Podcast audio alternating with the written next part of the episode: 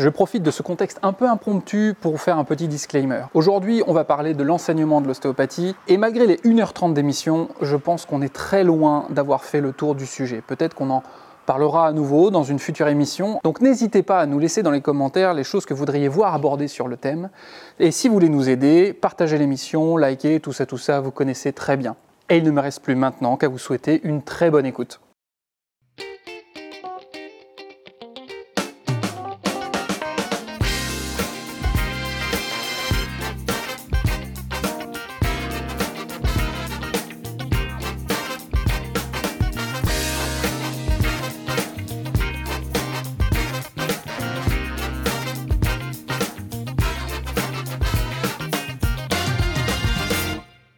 Bienvenue dans Ostéo de demain, l'émission des futurs ostéopathes. Aujourd'hui, on va aborder un sujet qui me tient à cœur, l'enseignement de l'ostéopathie. Et pour ça, on a un invité de marque. Euh, comment je pourrais le décrire? C'est pour moi, pour moi, il pourrait euh, animer une émission qui serait euh, cauchemar en clinique parce qu'il il adore secouer la pulpe des élèves, toujours aussi pour les faire évoluer. C'est un peu le Philippe Echtebest euh, de l'ostéopathie, aussi peut-être par rapport à sa chevelure étincelante. il aime nous rappeler qu'à une certaine époque antique, il fallait offrir des victuailles aux voyantes parce que l'appétit vient en mangeant. Et je veux parler de Monsieur Beautiful Cat, Gilda Bocha. Merci Pierre. J'aimerais qu'on commence par euh, un petit tour de table euh, pour parler de l'enseignement de l'ostéopathie. On viendra après euh, comment aspirer tes connaissances dans une seconde partie. Et donc aujourd'hui, on a la chance d'avoir un panel d'élèves assez représentatif, je l'espère en tout cas, avec Or qui est en P1, Emeric en dernière année des deux, Sarah en quatrième année et Léa en troisième année. Je voudrais euh, savoir si euh, vous faisiez une idée particulière de l'enseignement de l'ostéopathie avant ou pas du tout, et comment vous imaginiez euh, le fait qu'on puisse vous transmettre cet art, n'est-ce pas? Hein Alors du coup, moi, donc c'est vrai qu'avant d'arriver à l'école, je n'avais pas forcément une idée très précise des qu'est-ce que ça allait être les enseignements, mais je me doutais qu'il y allait avoir des cours de pratique, ça c'est sûr. J'espère.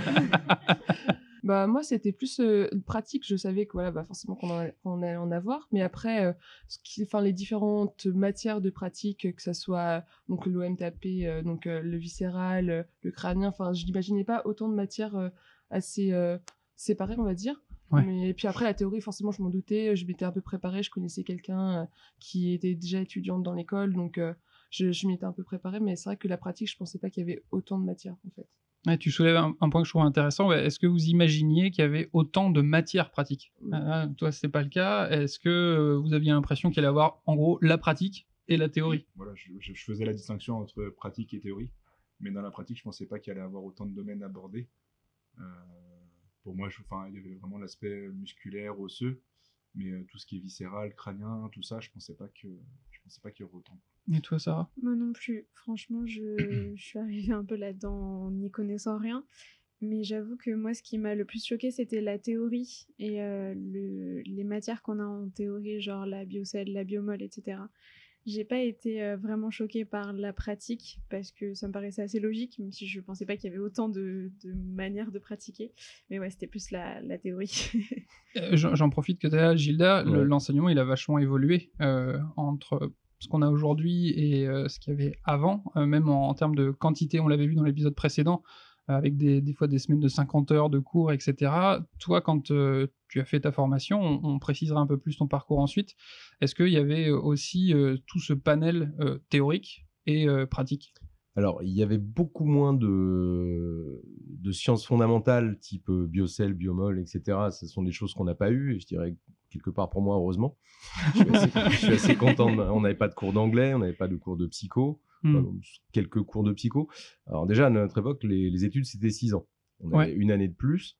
Euh, on avait aussi des semaines de 50 heures, mais on avait eu sûrement cette chance, c'est d'avoir énormément de cours de pratique vraiment, on avait euh, en gros tout ce qui n'était pas en fondamental, on l'avait en pratique. le rapport pratique-théorie euh, était beaucoup plus sur la pratique. Quoi. Ouais, alors on avait euh, beaucoup de beaucoup d'anades, beaucoup de, de physio, de patho, beaucoup de radiologie. Ça, c'est des choses qu'on a eu on a la chance d'avoir beaucoup.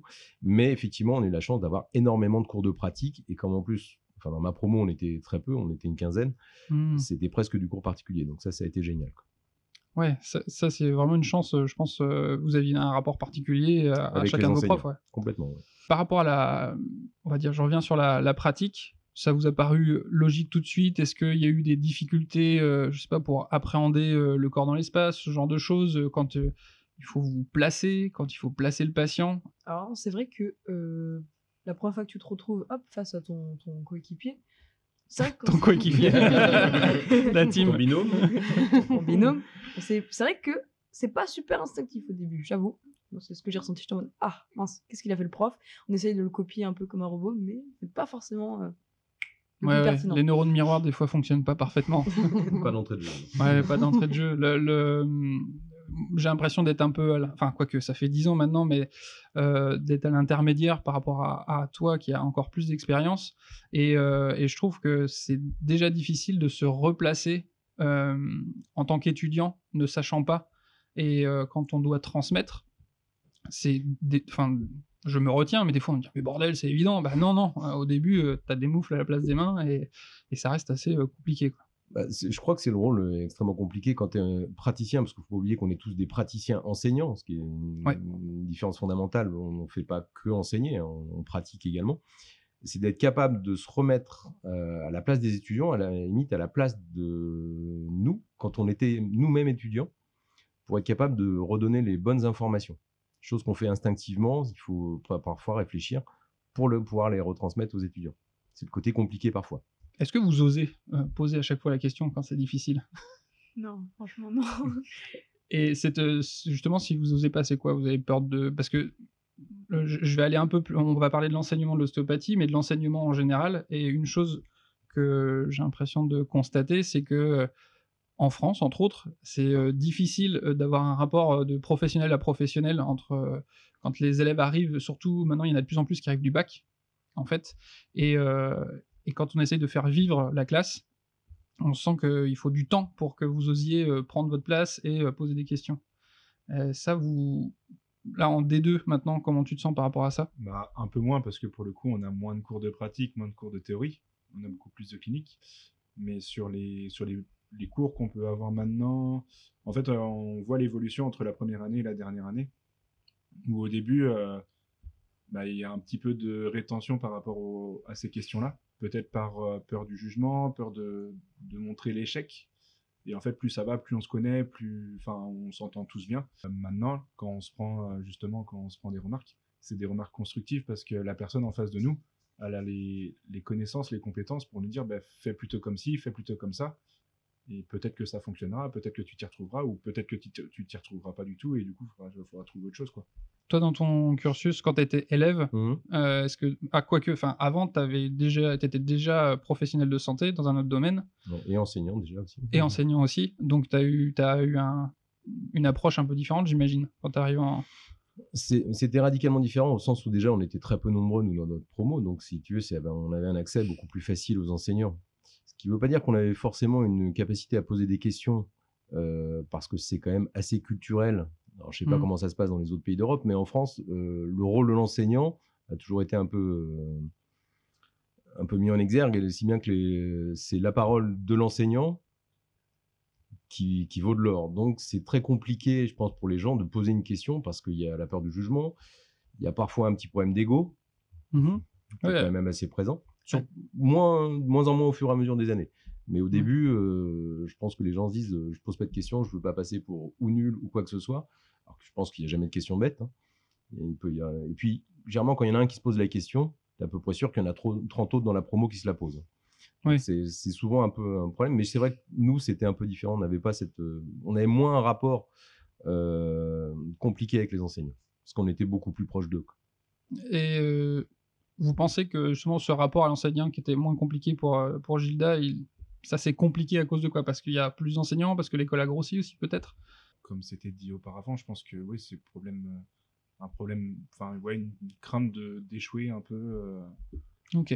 par Ouais, rapport à celui ce d'au-dessus, point-là. une mauvaise image, quoi. Ouais, si je peux juste intervenir, euh, au tout début de l'école euh, d'idéo, toi, les promos étaient beaucoup plus petites. Ouais. Et quand on voit les, les toutes premières promos euh, de l'école, c'était les étudiants venaient beaucoup plus facilement nous voir, euh, généralement aux intercours, pas pour nous poser des questions de cours, parce qu'on disait les questions de cours, on les pose en cours, mais quand ils avaient des difficultés, etc., ils étaient beaucoup plus, euh, euh, comment dire, euh, confiants dans le rapport qu'ils pouvaient avoir aux enseignants. Ils- je pense qu'il y a certainement moins d'enseignants, donc c'était plus simple pour eux, Mhm. mais le rapport était plus simple. Ils venaient nous voir beaucoup plus facilement que maintenant. Tu, tu conseillerais aux élèves de, de faire ça plus Ouais, facilement? en même temps, je leur dis toujours, s'il y a une question de cours à poser, il faut la poser en cours. Bien sûr. Mais s'il y a d'autres questions, moi j'estime que mon rôle de prof, il s'arrête pas à la porte de, de la salle de cours.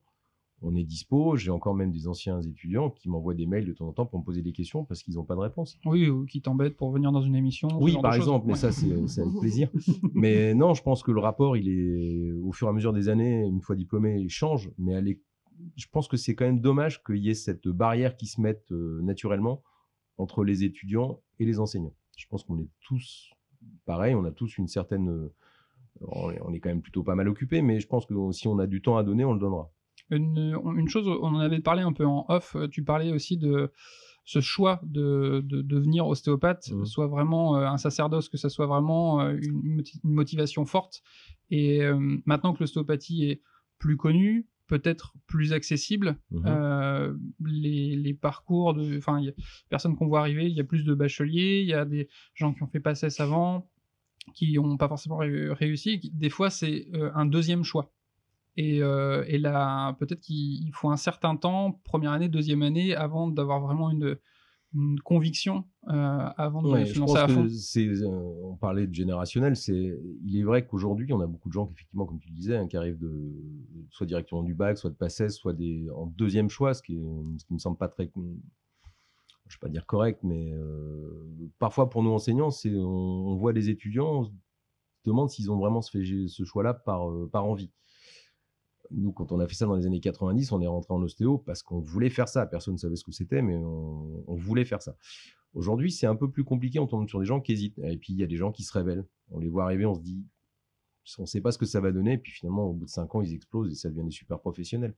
Mais c'est vrai que le rapport au début est un peu différent. C'est pour ça que les premières années, c'est pas toujours simple de les cerner. J'aimerais bien avoir votre avis aussi là-dessus. Euh, en première année, euh, plus le temps passe, plus il y a, euh, c'est très hétérogène en fait Ouais. euh, dans, dans la classe. En fonction de- du parcours initial, euh, on, on a des gens qui sont vraiment tout de suite mais au taquet, euh, limite presque trop. Ils sont devant, euh, ils nous sautent à la gorge pour toutes les questions, et, et, euh, et d'autres qu'on sent un peu plus dilettants et, et on, on- des fois je, je m'inquiète un peu même en me disant mais est-ce que la personne a fait le, le bon choix, euh, la bonne a pris la bonne voie? Parce que mine de rien, ça engage beaucoup de choses de, de se lancer dans. Ouais, je pense que c'est aussi à, co- à corréler avec les, les personnalités. Il y a des gens qui sont très effacés, très impliqués, mais euh, qui font pas de bruit. Et Il y Mm. en a parfois qui font les broufs, qui font beaucoup de bruit, mais ils- pas, pas toujours grand chose derrière. Je dis pas que c'est, ça change pas, Mm. mais je pense que les gens qui viennent là, j'espère pour la majorité, ils ont envie de faire ce boulot. Est-ce que, est-ce que, on a parlé un peu dans l'émission précédente, mais est-ce que votre motivation s'est vraiment construite et a vraiment évolué au fur et à mesure de- des années? Parce que aussi vous avez plus découvert le métier aussi Bah, perso, oui, parce que je, enfin, moi, je suis rentrée en ostéopathie parce que je savais que je voulais euh, aider les gens et en plus avec mes mains. Mais j'ai découvert le métier euh, à l'école, en fait, et j'ai, app- j'ai, j'ai appris à aimer le métier à l'école et à comprendre ce que c'était et à me faire ma propre image du truc, quoi. Est-ce que, est-ce que tu avais une image qui pour toi était assez représentative avant de rentrer dans l'école d'ostéopathie ou, ou elle a vraiment évolué euh, en- en- avec l'enseignement que tu as reçu? Alors, euh, c'est c'est très- c'est particulier parce que moi, quand je suis rentré en ostéo, euh, je voyais que le structurel. Il faut dire que dans les années Ok. 90, c'était euh, le gros truc euh, pour lequel l'ostéopathie était connue, c'était le structurel. Donc, ça me fascinait. Euh, et après, j'ai découvert effectivement le viscéral, le, le crânien, etc. Donc, le- effectivement, mon, mon idée de l'ostéopathie euh, en technique a changé. Sur le fond, non, c'était une passion d'entrée de jeu et c'est toujours resté une passion et ça l'est toujours. Est-ce que, est-ce que pour euh, vous autres, euh, la, la, le- la- enfin, la motivation s'est construite aussi petit à petit? Bah, Moi, totalement, pour moi. oui. Parce que euh, on a, on a pratiqué, on a découvert. euh, c'est vrai qu'on a découvert au fur et à mesure aussi le métier parce qu'on on avait une petite idée, mais on n'était pas à ce point-là, euh, enfin sûr de tout ce que c'était quoi en fait. Et on a découvert au fur et à mesure. Et c'était, enfin moi je trouve que c'est ce qui m'a, ce qui m'a réconforté dans l'idée de vraiment devenir ostéo et et continuer dans ça quoi. Enfin, c'est vraiment, euh, je pense que on a, on apprend que tout est un ensemble et, euh, et on, on soupçonne, on soupçonnait pas certaines choses et du coup c'est vrai que c'est, ça a été hyper enrichissant en fait au fur et à mesure. euh. De découvrir aussi tout le, le champ d'action potentiel Ouais, de l'ostéopathie. Parce qu'il y a des choses qu'on ne soupçonnait pas, que ce soit pour la pédiatrie, la femme enceinte, enfin n'importe quelle personne, et puis enfin même des choses qu'on qu'on ne pensait pas euh, avoir un, effet, en fait, en fait, on peut en avoir quand même. Donc, euh, c'est vrai, c'est hyper intéressant de ce côté-là. Merci beaucoup. On- Je propose qu'on passe à la suite et on va apprendre à connaître un petit peu plus, Gilda, et, euh, et on va faire un petit biopic, savoir euh, d'où tu viens et où tu vas.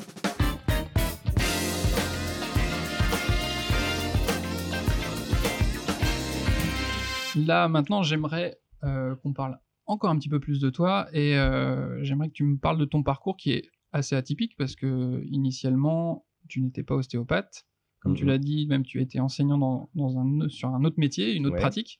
Est-ce que tu peux nous en parler un petit peu plus? Euh, Tu étais donc podologue avant, Ouais, après un bac littéraire. après, après un bac littéraire, Ouais, ok, d'accord. Ça mène à tout. Euh, comment fait- t'es passé de bac littéraire à podologue déjà? Moi, je voulais être kiné. Donc bac littéraire, logique. Bac littéraire, logique, j'étais une tanche en maths et en tout ce qui était physique-chimie. Euh, donc, j'ai fait une prépa pour me remettre à niveau. J'ai échoué à peu près à tous les concours de kiné que j'ai passés. D'accord. Et j'ai eu le concours de podo. Donc, j'ai fait mes deux années de podo à Paris. Euh, après mes études, on m'a proposé un poste d'enseignant euh, et de responsable de stage à l'hôpital Henri Mondor de Créteil, où j'ai passé six ans. Et quand j'ai été diplômé en juin 90, euh, drame, j'ai rencontré l'ostéopathie. Comment tu l'as rencontré? Alors, de façon assez particulière, c'est que j'ai un frère qui était photographe à Paris. Pour me faire un peu de sous, je l'aidais sur des shootings. Et un jour, il m'a amené une revue sur la qu'on avait fait, euh, où il avait fait un shooting pour montrer les photos. Et la dernière page de ce, de ce magazine, il y avait un article sur l'ostéopathie. Ouais, ça s'est joué à rien du tout en fait. Ah, complètement, ouais. Et là, ça a été la révélation. Je me suis dit, c'est ça que je veux faire. Qu'est- Qu'est-ce qui t'a qu'est-ce qui t'a fait tilter justement sur cet article en fait? Ce qui m'a le plus marqué, c'était ce côté très holistique, le, le côté très très global avec euh, une réflexion derrière. Et puis surtout, c'est devenu une de mes marottes, mais c'est le concept, très étonnamment. Mhm. Mais c'est le fait qu'il y ait une pratique qui soit supportée par autre chose que de la pure science. Ah ok. euh, ce concept m'a- m'avait un peu mis une claque. Et je me suis dit, c'est ça que je veux faire. Et donc, pendant que je faisais mes études d'ostéopathie, j'étais à côté enseignant euh, à l'hôpital, une matinée par semaine. Donc tu as commencé tes études d'ostéopathie. À ce moment-là, c'était sous quelle forme? Est-ce qu'il y avait une école? Euh, Alors, que oui, il y avait une école. C'était une école à, à- à Paris qui s'appelait le Bicote, euh, dans laquelle je suis resté un an. Ensuite, euh, j'avais comme enseignant, j'avais Édouard Olivier Renard, j'avais Thierry Jallet, Pascal Pilate et quelques autres, qui, à un moment, comme beaucoup en France, euh, beaucoup de, de périodes, il y a eu une, une scission qui s'est faite dans les enseignants et ils ont décidé de monter le CESO. Ok. Donc, j'ai fait partie de la première promo du CESO, avec des gens que tu as connus comme Olivier Caron. Ouais. Euh, donc on était de la première promo du CESO. C'était une des toutes premières écoles temps plein pour des gens qui pouvaient arriver du post-bac. D'accord, parce qu'avant. Euh... C'était réservé aux kinés, Ouais. enfin les, les- c'était des formations en temps partiel, euh, soit pour les médecins, soit pour les kinés. Là, quand, quand tu as fait ça, c'était en quelle année? 90. 90, donc il n'y avait pas la réglementation qui existe aujourd'hui. Ah pas du tout, non, c'était même le flou absolu quoi. Ouais, c'est ça. Euh, Ouais. Même les kinés qui se formaient, euh, ils pratiquaient l'ostéopathie de quelle Alors, manière? Officiellement ou pas? Alors, ils pouvaient, puisque en 81, il y a les- le ROF qui avait monté effectivement le. Enfin, le ROF s'est monté par le, le fait qu'il y a des kinés qui étaient euh, kinés ostéo et qui ont voulu se démarquer. Donc, qui ont enlevé leur diplôme de la préfecture, qui se sont déclarés auprès du Trésor public et des, et des instances euh, administratives comme étant uniquement kin- euh, ostéopathes. D'accord. Donc ça, c'était vraiment le- la première euh, pierre posée pour l'établissement de la, la profession d'ostéopathe en France. Ce qui était, euh, je me permets le mot, un peu couillu quoi à l'époque. euh. Ah, il fallait être sévèrement burné pour le faire. ouais. D'ailleurs, il y en a beaucoup qui l'ont pas fait, et ceux qui l'ont fait, ouais. alors, dans les, les- les- un des quatre personnages qui, ont- qui ont monté, il y avait Perrono Ferret, il y avait Jean Josse, le père de Bruno Josse, Mhm. qui euh, et ces quatre personnages-là ont monté le, le ROF. C'est vraiment le, je dirais le, vraiment la pierre d'achoppement de la création, enfin, de la profession d'ostéopathe en France. quoi. Par rapport à ça, il y a eu, est-ce qu'il y a eu un peu une chasse aux sorcières par rapport à ça? Est-ce que Alors, la pire année dans le dans l'histoire des ostéos en France, c'est les années 88-90. où euh, l'ordre des médecins portait systématiquement plainte contre les ostéos euh, démarqués qui étaient installés pour c'était pour exercice illégal de la médecine. D'accord. dans les années 88, les ostéos ont à peu près perdu tout leur procès. D'accord. Donc il devait arrêter de pratiquer. Condamnation, ouais. Ok. Chose qu'ils ont continué, ils ont continué à pratiquer puisque c'était très compliqué de faire fermer les cabinets. Mais il y a eu ouais, beaucoup, beaucoup de procès. Certains euh, mettaient même plus de plaques. Ils Ok. avaient des plaques juste avec leur nom, mais sans leur, euh, sans leur de, titre d'ostéo dessus. Et à partir de quand ça commençait, à, on va dire, à s'éclaircir un peu pour, euh, pour la profession? Ça a commencé vraiment à s'éclaircir euh, dans les années 90, Ok. où là, il y a eu beaucoup moins de, de procès. Il y a eu des procès qui ont été intentés, mais finalement, l'ordre des médecins a fini par être débouté. C'était souvent des condamnations aux francs symboliques. Donc ça portait pas atteinte, etc. Mais il y avait quand même, des- c'est jamais agréable de recevoir euh, un courrier euh, Hmm. d'une plainte. Et puis, tu avais les huissiers qui débarquaient dans les cabinets pour euh, les faire fermer le temps d'instruction. Ok. Ah oui, c'était chaud pour un certain nombre de- d'ostéos. Toi, quand tu as débuté, donc tu m'as dit les années 90. Ouais, je me suis installé en 80 1996. Ok, d'accord. Et là, à ce moment-là, est-ce qu'il y a eu une petite pression quand tu as mis ta plaque? Est-ce que comment tu vivais le- la chose justement? Alors non, moi j'étais très heureux de poser ma plaque. Le, Mhm. le truc le plus affolant, c'est quand j'ai voulu demander un crédit euh, à la banque pour euh, acheter un petit peu de matériel. Le type m'a regardé m'a dit Mais le problème, c'est que vous venez dans nos de case. Ostéopathe, Mhm. on n'a pas. Donc euh, a été très compliqué au départ d'obtenir un genre de, un genre de crédit pour avoir euh, pour acheter une table, table, euh, ouais. un bureau, une chaise, un ordi. Pour- Pour toi, justement, à cette époque-là, donc c'était plus difficile d'être euh, ostéopathe, enfin de devenir ostéopathe. Ah oui, c'était c'est bah, disons que c'était pas difficile au sens où il y avait quand même des écoles qui se créaient pour les, les ninis, hein, les, ni kinés, ni, euh, Oui, oui. médecins, les fameux ninis. Euh, il y avait des écoles, mais c'était l'installation post-diplôme qui était plus compliquée. Ok. Ouais, on pouvait s'installer à peu près où on voulait. Il y avait, un, il y avait pas une, une- il y a pas de numerus clausus. Ouais. Euh, toujours pas d'ailleurs. Donc on pouvait se mettre où on voulait. Après c'était le, moi j'ai voulu démarcher des endroits où j'ai voulu m'installer, des médecins, des kinés, enfin des médecins surtout euh, pour m'installer. Et je me suis fait allègrement jeter. Quoi. Ouais, d'accord. Ouais, ouais, en le- disant bah, pff, votre truc c'est un truc de charlot, euh, on veut pas de vous ici. quoi. tu as été, euh, tu as été te présenter directement au Mhm. médecin à l'époque, etc. Ouais. Et Est-ce qu'il y, y en a certains quand même qui étaient un peu plus ouverts? Est-ce que non, vraiment au début euh, Au début, pas franchement, non. C'est maintenant, c'est quelque chose qui est beaucoup plus répandu. On Ouais. arrive à discuter beaucoup plus facilement avec nos amis médecins. Mais au début, non, c'était. Bah, en plus, euh, comme personne ne savait trop ce qu'on faisait, Mhm. c'était. euh, Ouais, c'est ça, il y avait- une confrontation où les peu qui connaissaient nous trouvaient un- prenaient un peu pour des charlots.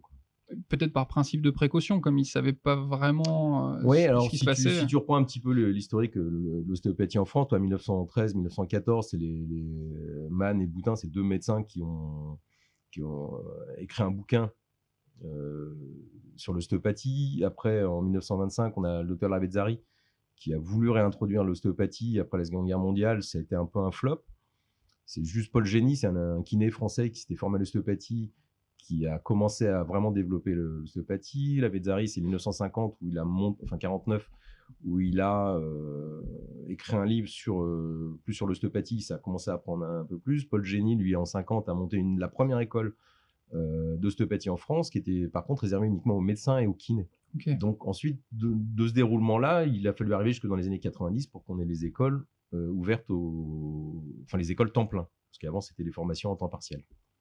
Euh, pour, pour vous, quand justement vous avez fait le choix de, de votre orientation, euh, est-ce que alors l'ostéopathie était beaucoup plus installée, mais est-ce qu'il y a eu euh, quelles étaient les inquiétudes avant de vous lancer justement en- dans l'ostéopathie? Est-ce que est-ce que vous dites bah voilà est-ce que est-ce que c'est reconnu pas reconnu? Quelle idée vous aviez de ça en fait? Moi, euh, en fait, c'est surtout le discours qui a évolué entre ma première année et maintenant la dernière.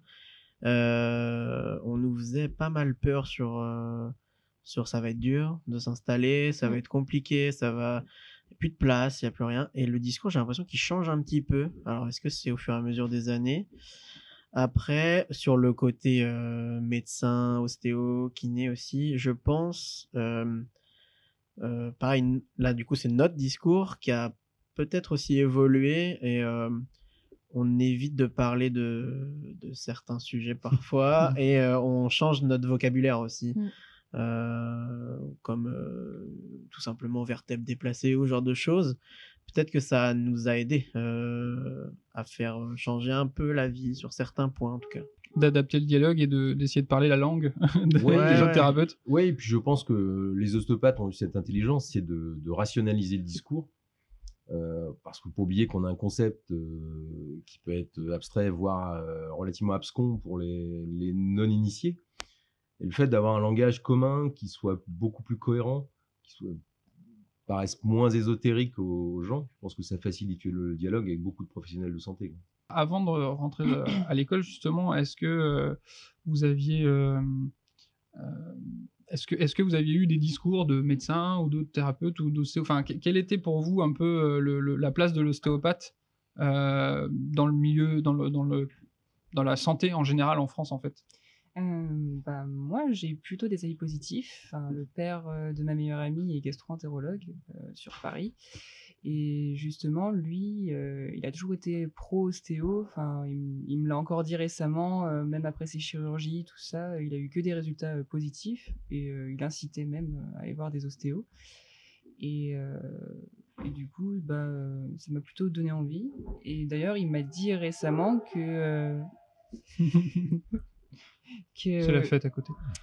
euh, que justement c'était en train de changer, c'était en train de bouger et que même dans quelques années, euh, il, pense, il pensait que l'ostéopathie allait entrer comme une médecine euh, à part entière. euh. Ah. Petit- Bah, sourcils. moi j'étais étonnée aussi, mais je me suis dit bah ça peut être pas mal. Après, Tu- tu euh, fronces les sourcils pour pas quelle raison de suite non plus. mais- Alors, je fronce les sourcils parce que euh, moi, je me suis retrouvé euh, confronté à ce, ce système-là où, dans les années. euh, à- juste à la sortie de, où il y a eu beaucoup de bruit de couloir disant qu'effectivement, au moment où on allait être connu, on allait pouvoir intégrer les systèmes de santé, etc. C'est vrai que c'est plus les, le monde médical est beaucoup euh, de plus en plus ouvert. Il y a beaucoup de dialogues qui, se- Mm. qui se font vraiment euh, de façon constructive avec, avec le monde médical, ce qui est plutôt une chouette nouvelle puisqu'on arrive à échanger. On a- Et puis il suffit de voir le nombre de, de médecins qui viennent enseigner dans les, dans les écoles. Ouais. Et ça, euh, généralement, c'est des gens qui sont très ouverts d'esprit. Et s'ils le font, c'est pas pour euh, gagner des sous. hein. Ils le font parce qu'ils comprennent ce qu'on fait, ils adhèrent à ce qu'on fait. Donc ça, c'est plutôt chouette. ouais. Mais sur la reconnaissance, je pense qu'on a encore, euh, ne serait-ce qu'en- quand on regarde les, les textes de loi, faut pas oublier que euh, c'est 1962 où les textes de loi, il y a, le dé- il y a un décret qui, est- qui était paru au journal officiel pour dire l'ostéopathie, les actes d'ostéopathie ou les traitements ostéopathiques ou de chiropraxie ne sont réservés qu'aux médecins. Donc effectivement, euh, 60 ans, c'est pas si vieux que ça. Euh, mais ça évolue tranquillement, parce que quand on voit les décrets d'application sur la reconnaissance du titre, c'est 2009. Mais Est-ce que ça nous ça arrange pas non plus de, de rester dans notre coin aussi? Dans le sens où on est peut-être plus libre de faire ce qu'on veut, entre Alors- guillemets, de choisir nos techniques, choisir. Alors oui, mais on a déjà eu un, coup d'arrêt à nos techniques, puisque les, Oui. les textes, les décrets d'application nous ont dit, voilà, vous ne pouvez pas manipuler la face, le dos, le rachis euh, d'un enfant de moins de 6 mois sans prescription médicale. Mhm. Euh, les techniques internes sont interdites. Euh, Il y a eu un, je vais pas dire un coup d'arrêt, mais petite mainmise sur les techniques qu'on pouvait employer éventuellement. Je dirais que l'avantage, c'est qu'on est resté praticien de première intention. Et Mm. ça, c'est, je crois, que la meilleure chose qui nous soit arrivée. Quoi. Ouais. Et le fait de rentrer par exemple dans un cadre médical euh, va pas nous imposer, enfin nous imposerait peut-être des genres de recettes quoi. Lombalgie on fait que ça parce qu'on a dit que c'était comme ça quoi. Si on, on tient à ne plus être conceptuel, oui. Mais du coup euh, ça Mais- nous intéresse pas ça. Non, je pense que ce qu'il faut impérativement qu'on arrive à faire, c'est de sortir du syndrome de la tour d'ivoire qu'on a pu, que certains ostéos euh, ont pu avoir pendant des années. C'est-à-dire que je fais tout bien, je peux tout faire, et je me confronte surtout pas au monde médical Ouais. ou paramédical. Aujourd'hui, je pense que le plus intéressant, c'est qu'on puisse travailler avec tout le monde. Ce qui prime quand même, c'est la santé du patient, que chacun puisse apporter sa pierre à l'édifice de la santé. Travailler dans des structures, ça ce serait génial. Euh, on a des, confrères comme euh, euh, Jean-Marie Briand ou Thierry Le Boursier qui travaillent beaucoup en pédiatrie, qui travaillent dans des cliniques, qui font un boulot génial. Et ça, c'est une vraie chance de pouvoir le faire.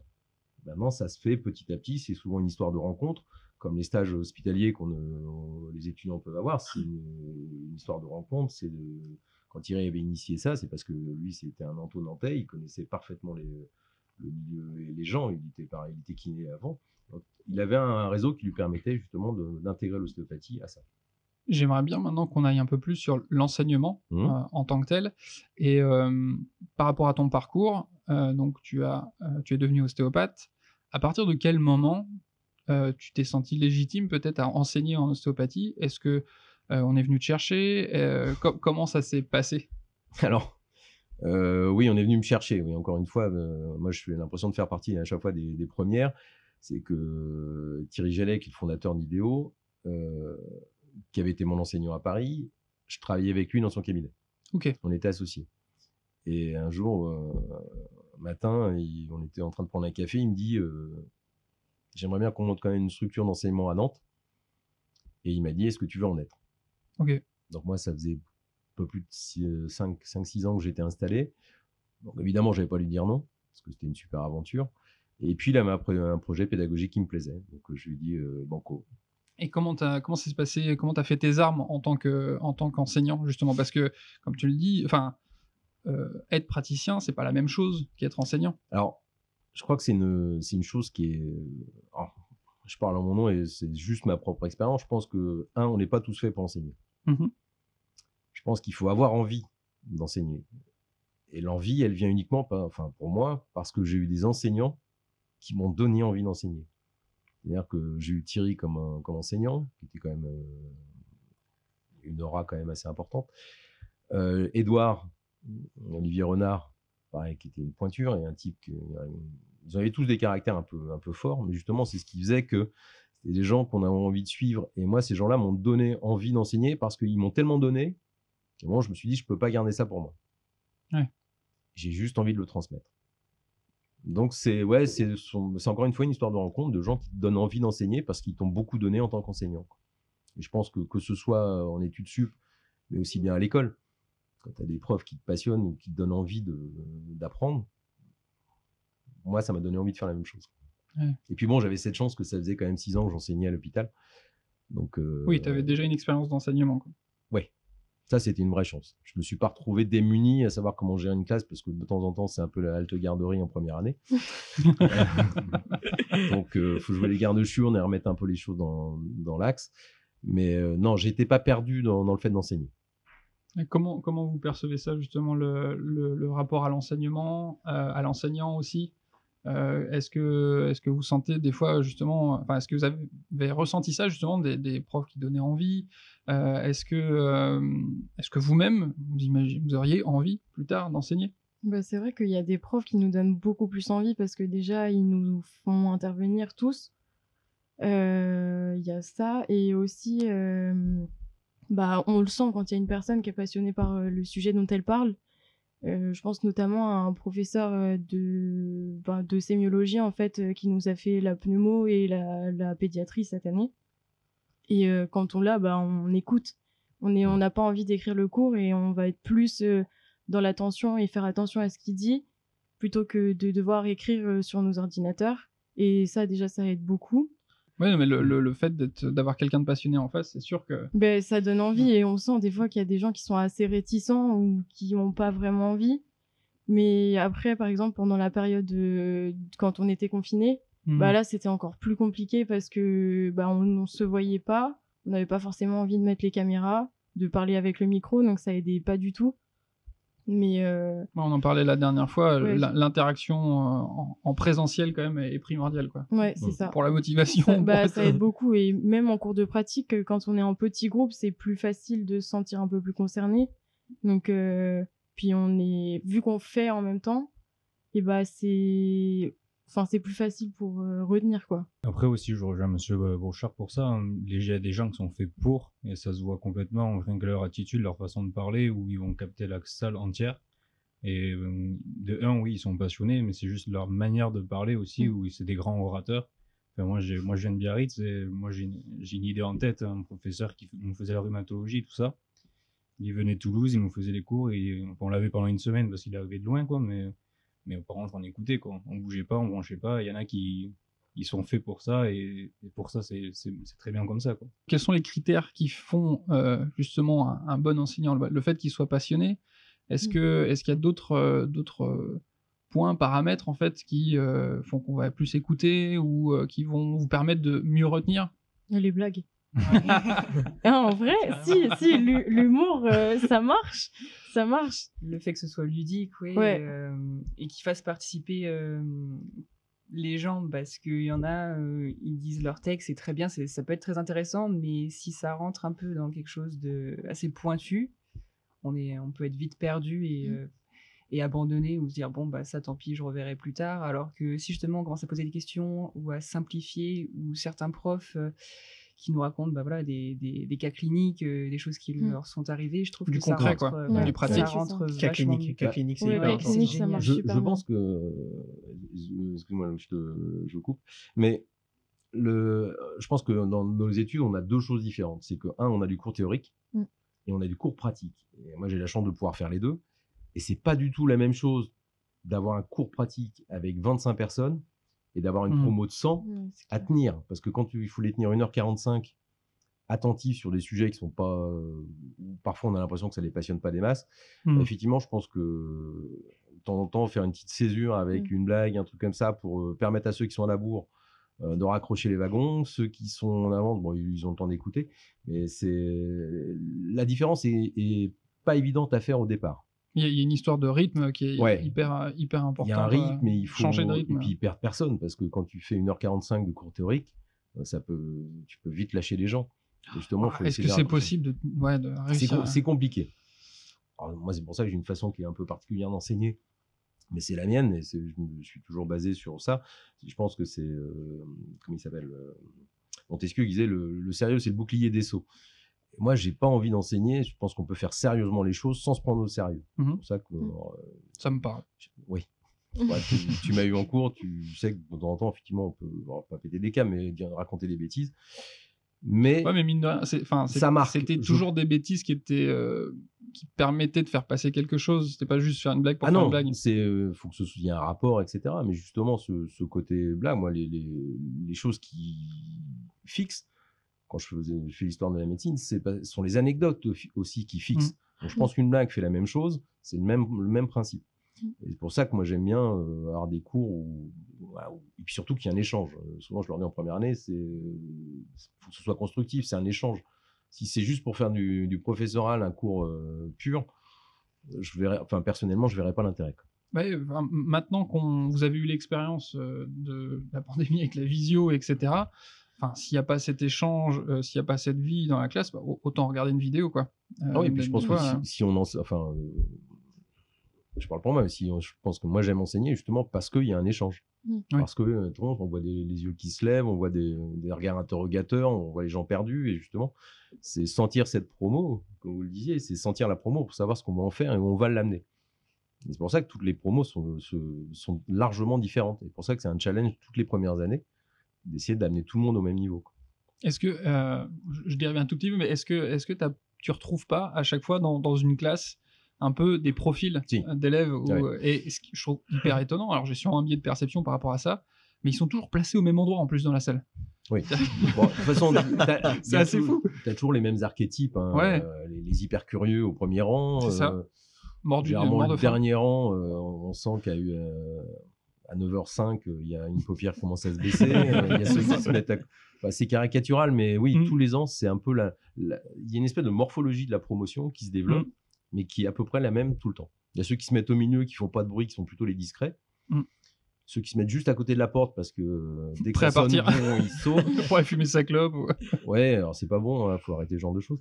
Mais euh, euh, ouais, il y, a une morph- il y a une morphologie de la, il y a un morphotype de la promo. Quand tu as débuté l'enseignement, alors même euh, pas forcément en ostéo, Mhm. mais vraiment le début de l'enseignement, Mhm. est-ce que tu as, est-ce que as essuyé des écueils? Est-ce qu'il y a eu euh, des, des moments où euh, voilà, tu as compris certaines choses par rapport à l'enseignement qui t'ont aidé ensuite? Où est-ce qui m'a, euh, mais je pense que c'est comme en pratique en cabinet, hein, ce sont des échecs qui nous font grandir, hein, c'est pas les réussites. Euh, en plus, moi, c'était la particularité, c'est quand je me, je me suis retrouvé à l'hôpital à enseigner, j'étais j'ai, pendant longtemps, j'étais plus jeune que mes étudiants. Ok. Donc, j'avais, fallait que je trouve une certaine crédibilité. Ouais, la légitimité. ouais. Ouais, et puis une légitimité et une crédibilité parce qu'ils me regardaient un peu de haut en me disant, au début, souvent, ils me disaient, bon, quand est-ce qu'arrive le point Je leur disais, c'est moi en, en endroit. et il y en a beaucoup qui, au début, me croyaient pas. Donc, c'était assez rigolo. Bon, après, avec l'âge, c'est- c'est vite passé. Mais euh, ouais, je pense que c'est une. Comment dire une, une- Tu retires de, de chaque promo des trucs en plus. Et on, on en avait parlé un tout petit peu aussi, c'est que entre le moment où on a commencé à enseigner euh, enfin, euh, en, en ostéo en 2002 et maintenant, il y a quand même eu aussi un switch générationnel. Ouais. Tu, tu, tu ressens ça euh, Ah ouais. Et là, le- les choses sont plus du tout les mêmes. Et euh, justement, sur quel aspect? Pour toi, qu'est- qu'est-ce qui a changé Ce qui a changé, c'est déjà, il y a le côté informatique. Ok. Avant, on avait des étudiants qui prenaient des notes, même en pratique, qui faisaient des, des dessins, des gribouilles, etc. Aujourd'hui, euh, tout le monde est né sur son ordi. On voit que des dos de Mac ou de PC euh, devant nous, surtout quand ils sont en promo entière. Il- Je ne vais pas dire que ça crée une barrière, mais, mais il y a un truc en plus. ah, mais, euh, pe- peut-être, moi, je... truc tout bête, même en cabinet, j'ai mon ordinateur, Mm. et ça m'est arrivé de l'oublier des fois, et en fait, de ne plus avoir cet écran Mm. euh, face au patient, j'ai une sensation différente. Vraiment. Il y a- ouais, c'est une barrière de barrière. protection en moins. ouais. Euh, vous, comment vous, vous ressentez ça, justement C'est pour ça que euh, je trouve que la, le côté pratique, enfin les cours pratiques, euh, surtout les cours où, euh, par exemple, style CFC, donc des cours où on va être Mm. 6 heures ensemble, c'est plus sympa d'échanger Mm. parce que euh, Bah, Il n'y a, pas on cette- laisse, on laisse euh, Mm. l'ordinateur de il y côté. a pas cette barrière. Ah ouais, et puis vous passez de, de, de table en table, Mm. euh, et puis là, ça c'est vraiment sympa parce que là on échange vraiment. euh, Ouais, puis c'est- c'est vraiment, et puis c'est vraiment un échange euh, à deux ou à trois, enfin un binôme et l'enseignant. Ouais. Je vais pas dire que ce sont les cours que je préfère, mais ouais, mais c'est des cours où je m'éclate bien. quoi. Après, en pratique, je me rappelle que nous, quand on apprenait en P1 et en P2, même en P3, dans ma classe, on était très peu à utiliser les ordinateurs. Hmm. On était vachement sur papier et du coup, c'était beaucoup plus bah, ludique. Ouais, voilà, c'est ça. ouais. C'était beaucoup mieux que. Après, je sais pas comment c'est dans les promos actuels, euh, comment ça se passe. euh. Euh, bah, en P2, on est encore beaucoup sur papier, mais c'est vrai que l'autre fois, on a une professeure de pratique qui nous a dit qu'en P1, c'était complètement différent, qu'au contraire, euh, ils étaient tous sur l'ordi euh, pour tout, même en pratique. Nous, bon, c'est vrai qu'en théorie, euh, on a l'ordi parce que faut aller vite. Mm. Quoique, il y en a qui prennent des notes. Euh, Après, mais en pratique, on est sur papier.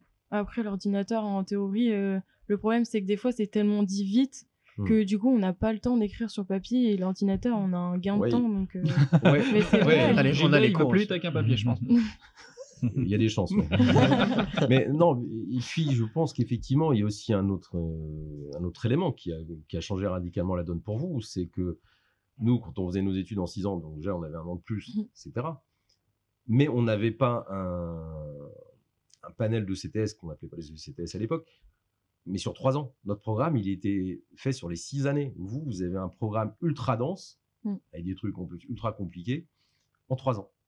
Donc, je, moi perso, je vous admire de pouvoir ingurgiter autant d'infos aussi rapidement, parce que je suis pas certain d'en avoir été capable. quoi. ouais, mais surtout la P1. La P1, euh, je P2, crois que ouais. j'ai l'impression- P1, Ouais, la c'est- P2, ouais, c'est vrai. vous qui voyez tous les deux euh, des, enfin des P1 de- depuis le tout début, je, crois Mhm. que Bocha, euh, Monsieur Bocha, vous êtes, Monsieur- Monsieur Bocha, vous êtes le premier avec qui on a cours de pratique, il Ouais. me semble, Ouais. ou dans les premiers. Et euh, ça fait le lien un petit peu avec ce qu'on disait dans l'épisode précédent. Comment vous vous, vous sentez les, les premières années et comment vous voyez l'évolution Mhm. après euh? Bah, alors, c'est très pater- paternaliste que, ce que je vais dire, mais euh, on aime bien nos étudiants généralement.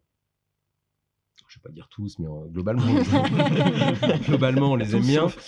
Et oui, Euh, et on donnera pas de nom. Non. Euh, non, ce qui, est, ce qui est hyper agréable, c'est de vous voir évoluer sur 5 ans. Et ça, c'est ce qu'on disait tout à l'heure. Il y a des gens qui se révèlent au bout de 5 ans. Il y a des gens qui sont très linéaires. Il y a des gens, c'est des, des exponentiels.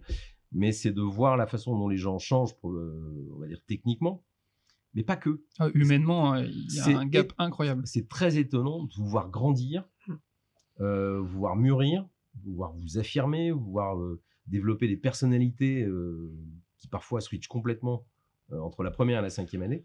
Mm. Et c'est toujours très intéressant. Vous avez toujours l'impression, parce que vous êtes nombreux, qu'on vous regarde pas. Alors, soyez pas, soyez, soyez-en pas aussi sûrs. On Ouais. garde toujours un œil sur nos étudiants, même si vous avez l'impression qu'on vous regarde d'un œil très détaché. On sait exactement ce qui se passe dans les promos. Ça fait un petit peu peur. Non, non, mais c'est. C'est c'est. c'est- un écran c'est très gentil. tous les élèves. c'est Ça la- fait un peu Brother. hein. Non, mais c'est de la. Ah non, mais c'est c'est un intérêt euh, éducatif. Non, mais oui. Et puis, euh, et puis c'est c'est euh, c'est de la, il y a de la bienveillance. On n'est pas là pour euh, taguer. Et justement, c'est euh, par rapport à l'enseignement, c'est ce que je vous dis toujours en première année. Ce sont des études professionnalisantes. On est là pour former des professionnels. On aime tous notre boulot, on est passionné par notre boulot, on a juste envie que vous, vous arriviez euh, largement à nous dépasser, parce que le, le but c'est ça, hein, c'est la fameuse question, euh, l'élève doit-il dépasser le maître? Moi, Je dirais qu'il faudrait pas le mettre à la forme interrogative, il faut le faire, faut le mettre à l'impératif. L'élève doit dépasser le maître, c'est une, une obligation, et je pense que en tant qu'enseignant, toi aussi qu'enseigne, je pense qu'il n'y a rien qui nous fait plus plaisir que de voir des gens qui arrivent à des hauts niveaux de compétences dans leur métier, et on se dit, c'est quand même cool, on y a participé. Après, en première année, euh, enfin, ça nous paraît très très long euh, quand euh, on va être diplômé. Et comme c'est l'année où on est un peu submergé partout, on se rend, enfin, on se rend pas compte déjà dès le début que c'est une professe, enfin, c'est euh, une étude professionnalisante. Et du coup, je pense que c'est pour ça aussi qu'on n'a pas l'air motivé. Ouais, et c'est pour ça qu'on vous le rappelle. Ouais, oui, c'est vrai. Mais, mais oui, effectivement, je pense que la forme euh, qu'on les étude aujourd'hui, donc avec beaucoup, beaucoup de théorie, euh, n'aide n'aide pas à la prise de conscience rapide Mm. euh, de cet aspect professionnel tout de suite. Quoi. Et je pense que c'est pour ça que vous aimez bien quand on vous raconte aussi de notre vie de cabinet. Ouais. Parce Oui. que justement, vous dites, ah ben finalement, il y a une vie après les études, euh, il se passe des choses. euh, et je pense que c'est ça qui est plaisant, c'est de savoir qu'il y a une. Pourquoi vous allez bosser Ouais, et du coup, ça nous motive aussi. C'est motivant. euh, ouais. Je pense que c'est ce qui est intéressant de notre part, c'est de partager nos expériences de cabinet. Pas pour se faire mousser, parce que ça n'offre aucun intérêt, mais pour vous dire, il y a une réalité de terrain qui peut être bien ou pas bien, qui peut être dur ou, ou génial, mais euh, vous dire, voilà, euh, cette réalité, elle existe. Est-ce que tu as l'impression, enfin moi j'ai cette sensation aussi que l'arrivée en clinique, mais en tant que praticien, aussi euh, fait changer beaucoup les, les gens. Mm. Euh, tant qu'ils observent, etc. Mais le, le- le rapport au patient, qui a vraiment là pour le coup une attente, c'est un inconnu, etc. euh, là, on sent qu'il y a vraiment des fois des grosses claques, Pas- ou, ou Ouais, on se rend compte que la théorie, ça suffit pas, quoi. ouais et en même temps, euh, l'avantage, c'est que l'arrivée en clinique, c'est se dire, je vais enfin mettre en pratique Ah oui, ce, pour- sûr. ce pourquoi j'ai bossé. Mais effectivement, l'arrivée en indépendant, d'être confronté, je, pense que vous vous souviendrez tous de votre premier patient en, en clinique. Il a fait 3 litres d'huile parce que vous ne saviez pas par, par quelle boule prendre. Mais on l'a tous eu. Moi, je me souviens encore de me- mon premier patient, je me souviens de mon patient de clinica, etc. Parce que c'était des moments de stress. Mais en même temps, on se dit, je vais enfin mettre les mains dans le cambouis et puis je vais y aller. Je vais enfin commencer à euh, mettre le doigt dans mon boulot. Quoi. Et c'est impressionnant. Enfin, sur Mm. euh, la, la première impression, moi, je me rappelle. euh, Oui, bah oui, j'avais 3 litres de sueur. euh. Ouais, bah oui, mais c'est normal. Ah non, Mais mais en c'est même vrai. 4 blouses par jour. Ouais, et ce qui est important, je pense, en tant que tuteur, quand on vous encadre au dispensaire, et que ce soit le dispensaire ou les autres cours, c'est surtout en pratique, c'est de ne pas oublier que nous aussi, on a connu des, des écueils, des échecs, des choses comme ça. C'est de dire, qu'est-ce que je vais pouvoir mettre en place? Parce qu'on dit souvent qu'enseigner, c'est transmettre. Alors, transmettre sur du, de la théorie, je pense que c'est vrai. Euh, sur de la pratique, pour moi, je le transmettre, c'est pas ça. C'est, euh, je peux pas vous transmettre mon sens clinique, mon, ma paluche, ma façon de voir les choses. Par contre, c'est d'essayer de vous donner au maximum les moyens d'arriver à la même chose, voire mieux. Mm. Parce que sinon, euh, ça- oui, de toute façon, on sait que vous serez meilleur que nous. Mais justement, c'est de vous guider. Alors, de temps en temps, c'est vrai qu'on a des, des petites déceptions parce qu'on fait des réflexions à des étudiants et parfois, ils- surtout en dernière année, enfin en quatrième année, c'est surtout là où il y a le danger. hein, il, y a le, c'est- il y en a qui prennent un peu le melon en quatrième année. Et l'ego euh, on gonfle un peu, donc on fait des remarques, on essaye d'être constructif, puisque ça, sinon ça n'offre pas d'intérêt majeur. Et là, on voit les étudiants qui soit qui lèvent les yeux en disant euh, Bon, il est gentil le vieux, mais euh, il est mieux de, de retourner dans son cabinet. Mais on le fait parce qu'on sait qu'il y a des écueils que nous on a connus, on essaye de vous les éviter. Et après, ce qui ra- rationalise beaucoup, c'est aussi quand euh, les profs nous parlent de leurs échecs, parce qu'on se dit que nous aussi, on peut en faire du coup. Et je sais pas comment m'ex- expliquer, mais c'est plus agréable d'entendre une personne euh, qui a de l'expérience de parler de ses échecs, parce que déjà, de un, ça nous sert à nous. Mm. Et aussi, bah, on se rend compte qu'il n'y a pas que enfin que si on en fait, c'est pas grave. Alors, euh, oui, alors l'échec. Ça dépend- ça dépend les vaut mieux éviter Non mais oui, ça dépend. Sur les tests d'opportunité, vaut mieux faire gaffe. Ouais, Oui. effectivement, on l'a évoqué tout Oui, à l'heure. oui. Je pense que, enfin moi, dans ma pratique quotidienne, les échecs, les choses euh, où je me suis tollé, où j'ai pas compris le patient, j'ai pas compris Mm. le cas, etc. Je pense que si on a un, tanti- un tantinet de, de jugeote, on se dit, bah, je vais essayer de trouver pourquoi ça n'a pas fonctionné. C'est les seules choses qui, moi, m'ont fait grandir, ce sont mes échecs. Vous savez faire une chose, c'est une réussite, bah, c'est bien, mais généralement, on peut la reproduire, c'est pas un souci. Les échecs, non. C'est justement les choses qui vous font vous interroger. Et justement, le dispensaire, il est là aussi pour ça, pour se dire, euh, j'ai pris une décision euh, thérapeutique, je ne sais pas si c'est la bonne, évidemment, euh, dans un cadre non dangereux, bien sûr, mais est-ce que ça va fonctionner? Vous revoyez le patient, oui, ça a fonctionné, non, ça n'a pas fonctionné, bah pourquoi? C'est fouillé. Ouais. Et avec l'aide euh, du tuteur du coup? Ah bah, euh, on est là, Ah oui, pour- c'est le but, hein, Ouais. on est- on n'est pas juste là pour euh, faire de présence. hein. Non, Ah le but bon c'est de vous accompagner.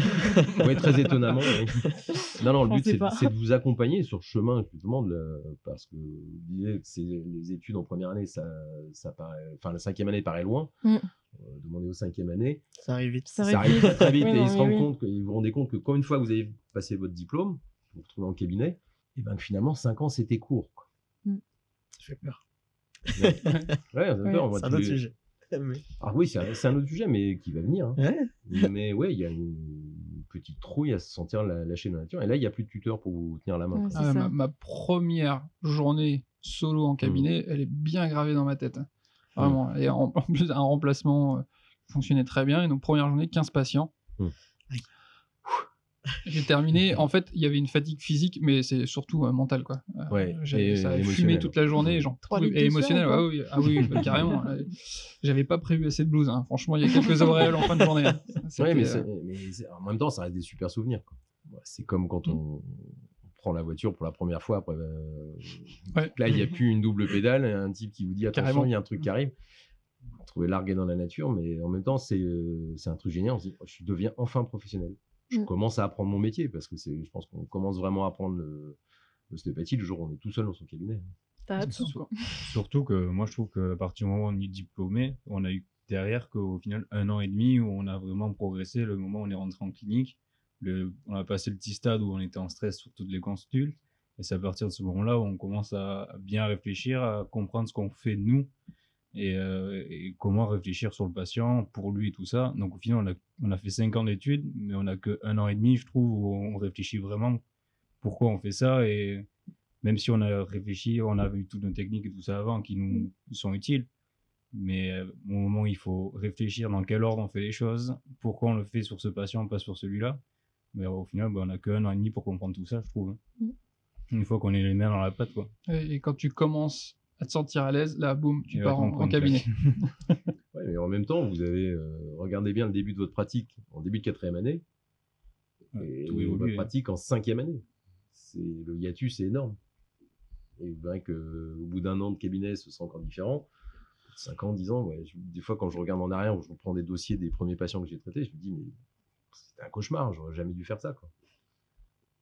Et effectivement, ça évolue, mais heureusement. J'aimerais pour la suite euh, qu'on extrapole un peu et qu'on essaye d'imaginer comment pourrait évoluer euh, l'enseignement et vers quoi on pourrait aller pour que ça devienne, euh, je sais pas, un peu plus idéal et qu'est-ce qu'on pourrait mettre comme, comme moyen euh, Mm. par rapport à l'enseignement pour euh, faire évoluer les choses.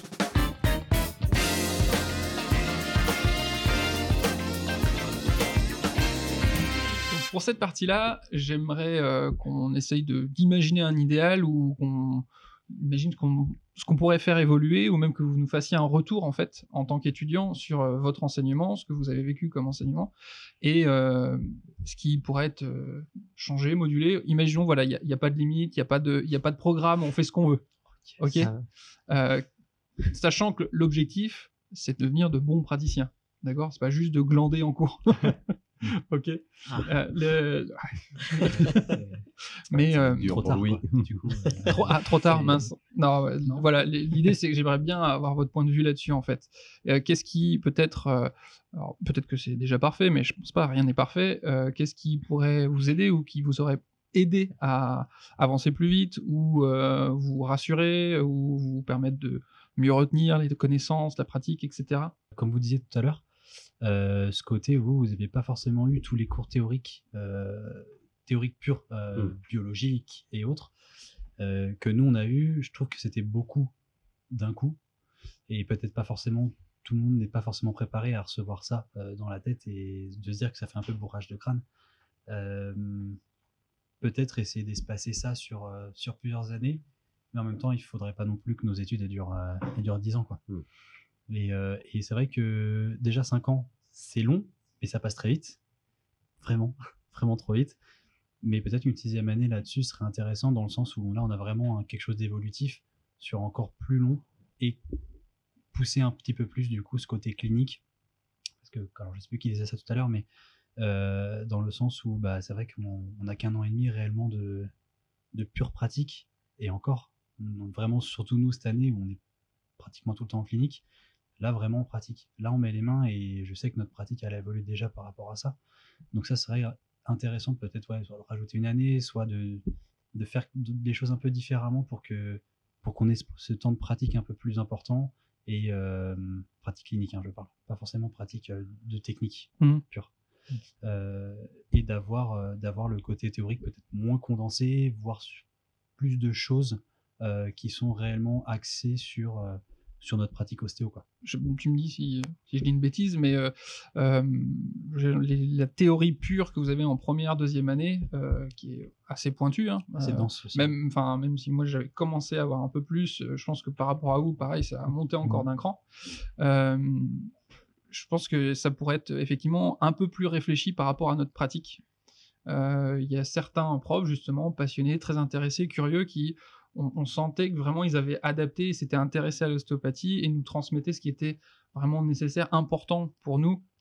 Et, euh, et voilà, ils essayaient pas de, de faire de nous des euh, médecins urgentistes ou, euh, enfin voilà. Et là, un, un truc que je souhaiterais, c'est tendre de plus en plus vers ça. Et je pense que ça va venir aussi parce qu'il y aura une- un dialogue avec les autres professions qui va être de plus en plus ouvert. C'est ça, c'est ce qu'on retrouve nous dans, à partir de la troisième année, je crois, peut-être de la deuxième, dans les cours de sémiologie, tout simplement.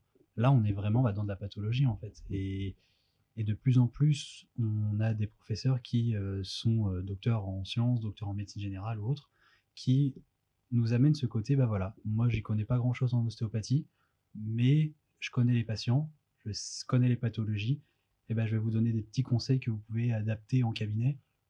Ça, c'est trop bien, quoi. Ça, là, on prend notre pied, vraiment. Moi, je me rappelle, ben, c'est monsieur A le- en ORL. Euh, Valenza. Valenza, ouais, où- enfin, moi je trouve qu'il il, il faisait vraiment cet effort-là et il nous apportait vraiment des trucs très concrets et pratiques euh, pour, pour le cabinet ensuite. Quoi. Une chose, on en a parlé un peu avant justement, où, où tu me disais que c'était un peu plus comme ça avant justement, euh, cette notion peut-être de compagnonnage euh, avec, un, avec un ostéopathe confirmé, expérimenté. Euh, toi, tu disais hein, il pourrait y avoir une sixième année. Est-ce que ça Ouais. pourrait pas être ça? Les élèves précédents en parlaient. Il y a certains euh, profs qui nous font un peu rêver. Ou, ou c'est un petit kiff aujourd'hui. Si Ouais, j'ai fait venir euh, Gilda, cacher, c'est que, hein. que j'avais envie d'apprendre encore des choses de lui. Et, et de. Ouais, le- je sais pas, le- tu me dis qu'avant, il y avait un peu plus ça. Alors, il n'y avait plus ça. hein. C'est pour les raisons qu'on a évoquées tout à l'heure, c'est le fait qu'on était beaucoup moins nombreux. Moi, si j'ai vraiment j'avais un rêve aujourd'hui, si je me remettais dans des études d'ostéopathie aujourd'hui, euh, avec beaucoup moins d'années, moi j'aurais rêvé d'un compagnonnage, mais d'un vrai compagnonnage type Tour de France. Hmm. C'est-à-dire de pouvoir, sur une année, euh, faire des stages chez des différents praticiens, avec des techniques complètement différentes, des approches euh, radicalement, ouais, vraiment différentes, et de tourner et de faire vraiment ce, ce Tour de France physique pour aller voir ce qui se passe ailleurs, quoi. Parce que effectivement, on a la chance d'avoir beaucoup d'intervenants et des gens qui, sont, qui ont des approches, pareil, euh, qui leur sont propres euh, à l'école.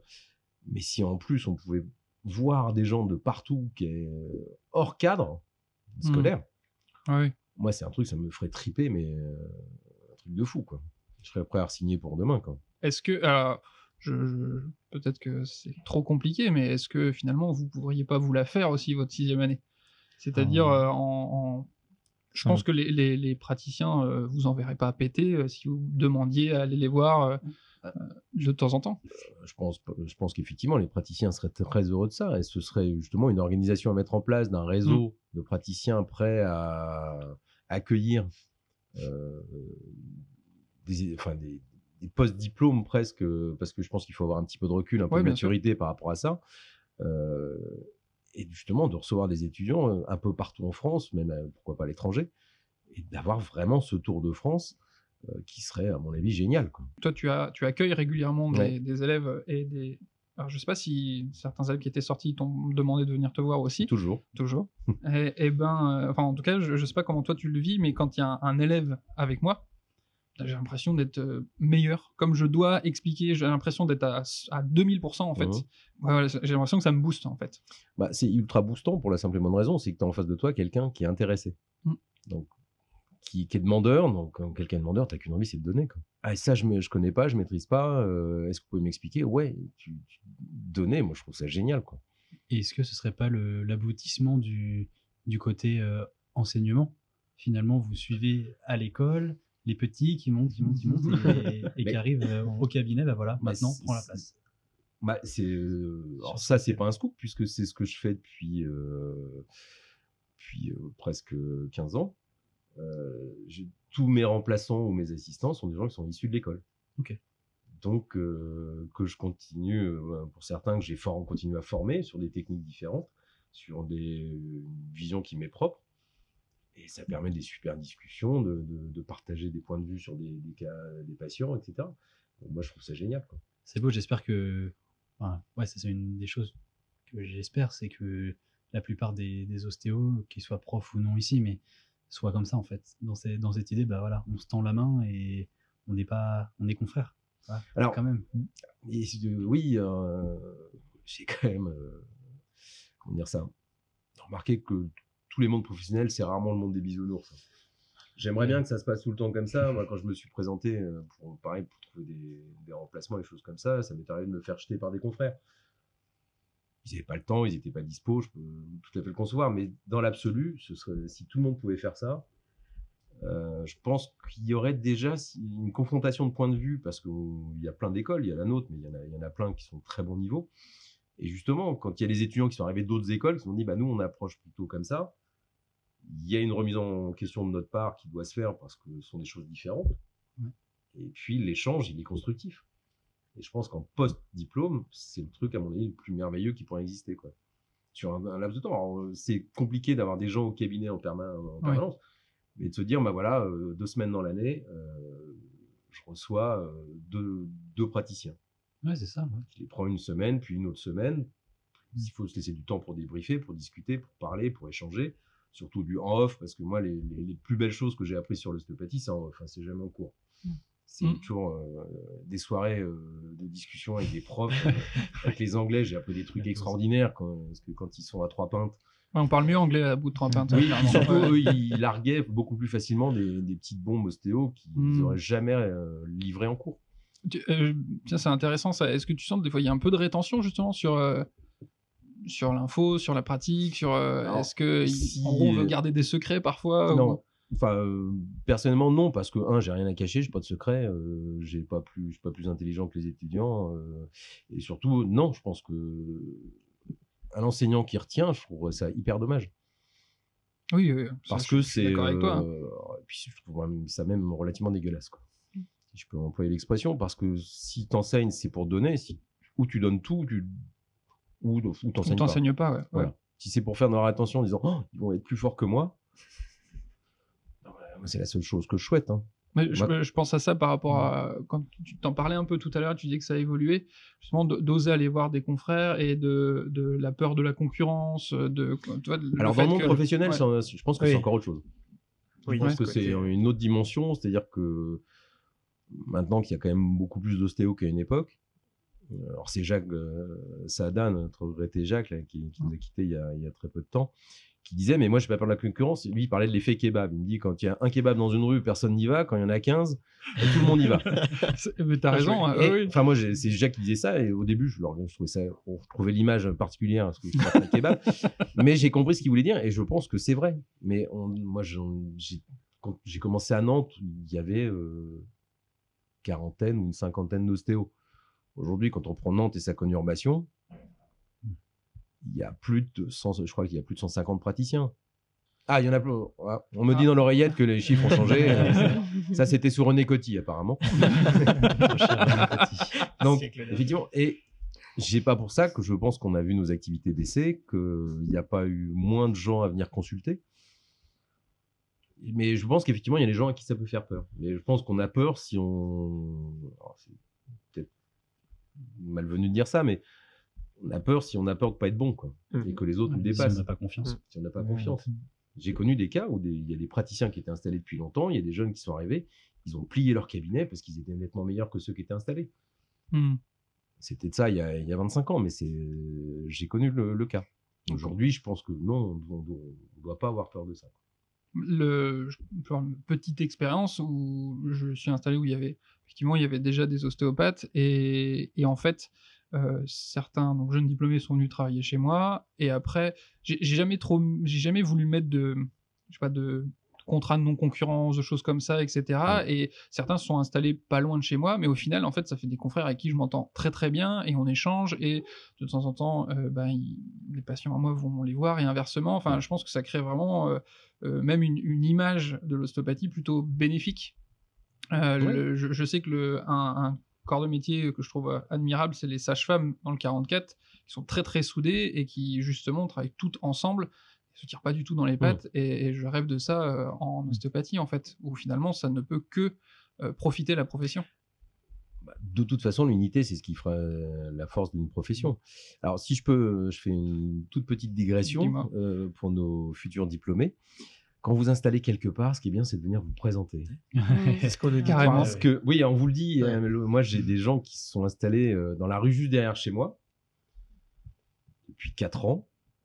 J'ai, je sais pas qui c'est. Alors, C'est bon parce qu'ils viennent aussi euh, du CESO à Paris. Euh, on est à vol d'oiseau à peu près à 30 mètres. Euh, on n'a jamais bouffé qui que ce soit. Justement, moi, je me souviens quand les gens venaient se présenter, j'ai toujours été euh, dire voilà, bah oui, on, on se voit, on prend un café, on discute. euh, tu viens d'où T'as fait quoi Et puis euh, quand on a des urgences, ben, on- ça permet de l'envoyer. Mais après, si les gens viennent pas se présenter, c'est compliqué. quoi. Ouais.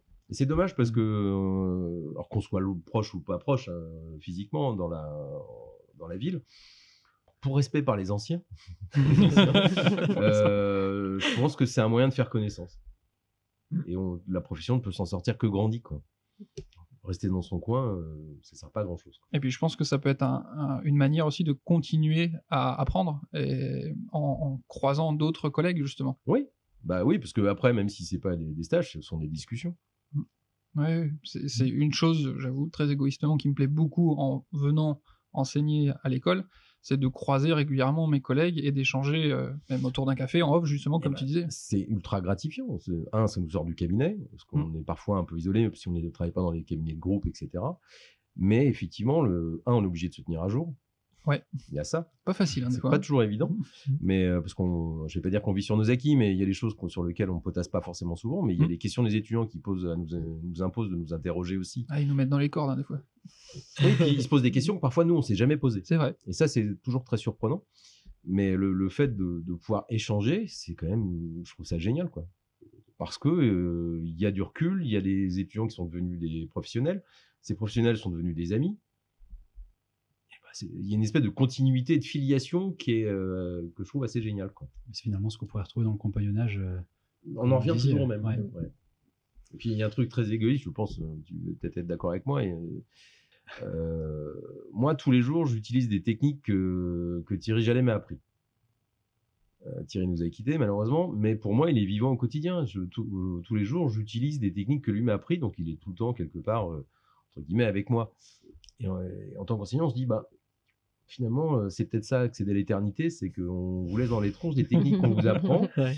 Et puis, bah, même quand on sera plus là, euh, on continuera à exister quelque part. Et c'est, je trouve ça, c'est un truc euh, qui est assez plaisant. je trouve. Ouais. Mm. Côté artisanal, un peu de se passer de. Ouais, ouais, bah, de c'est- en main. De bah, toucher à l'immortalité bah, à travers vous. C'est pas totalement faux. Mais quand on regarde finalement le, la façon dont les, même l'ostéopathie s'est construite Comment c'est né euh, au milieu du XVIIIe siècle à peu près, euh, 19e siècle, pardon, euh, il y avait cette notion de compagnonnage. Mais euh, si c'est effectivement c'est une chose qui pouvait exister, ça ce serait fabuleux. tu parlais de se mettre à jour. Et là, on va en profiter parce que on a Mathis qui va nous faire une petite mise à jour sur un, sur un sujet dans la dernière partie de l'émission. Hmm. Allez, à tout de suite.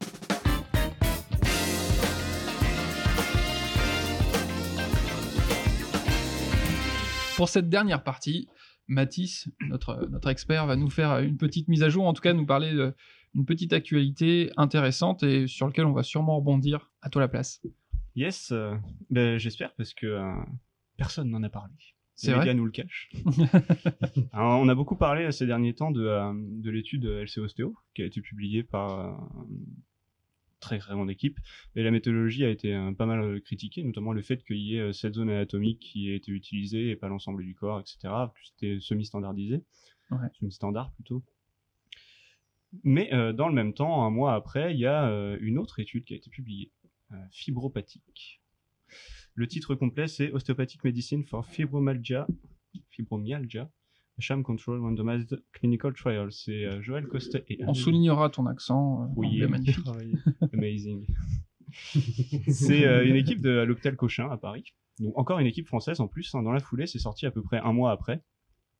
Alors eux, qu'est-ce qu'ils ont fait? C'est un peu le même concept que, euh, que LC Ostéo. Ils ont pris des patients fibromyalgiques pour le coup, et pas des lombalgiques cette fois. Et ils ont réparti en deux groupes. Un groupe euh, médecine ostéopathique, c'était des médecins ostéopathes qui prenaient euh, les patients en charge. Et ils leur ont fait euh, un traitement. Alors Je là- vois le petit œil de Gilles là qui commence à. Ah, je n'ai à absolument rien. Non, absolument rien. Alors, attends, on va y revenir hein, sur ce traitement. Ils ont fait un, un traitement, euh, donc c'était des médecins ostéo qui prenaient en charge. Il y a eu euh, six séances en six semaines, une séance par semaine. Et un traitement, du coup, on a un peu le temps, je vais le détailler.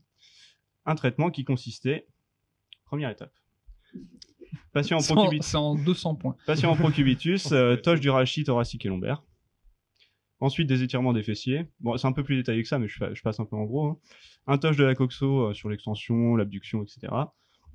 Ensuite, un touch de gléno-huméral sur le ventre.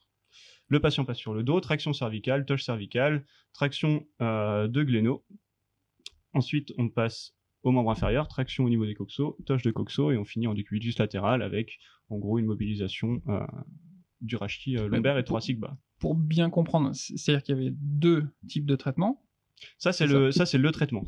Ok, le traitement. Ça, c'est le traitement. Et à chaque étape, c'était répété entre 3 et 10 fois, avec plus ou moins un trust à l'appréciation du praticien.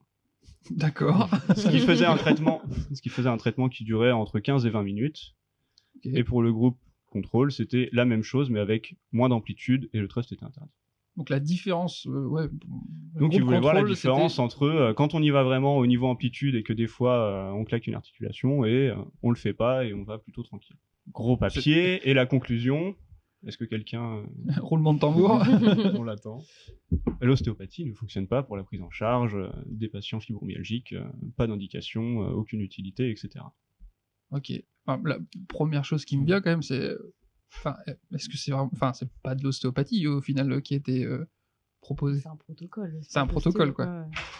de toute façon, ce sera toujours le, le, le biais que les ostéopathes vont vous opposer, c'est Ouais. que le côté conceptuel, de, holistique, de prise en charge globale, avec des dysfonctions associées à chaque patient et propres à chaque patient, Mm.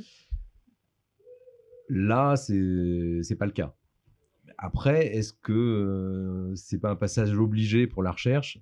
C'est Ouais, compliqué. Dans, dans ce cas-là, est-ce que, on- enfin, plutôt que de dire traitement ostéopathique, on va tester peut-être des techniques plus ciblées, etc. C'est- le, rep- Mais- c'est- c'est le reproche qui avait été fait par certains à euh, l'étude qu'avait fait euh, Laurent Fabre.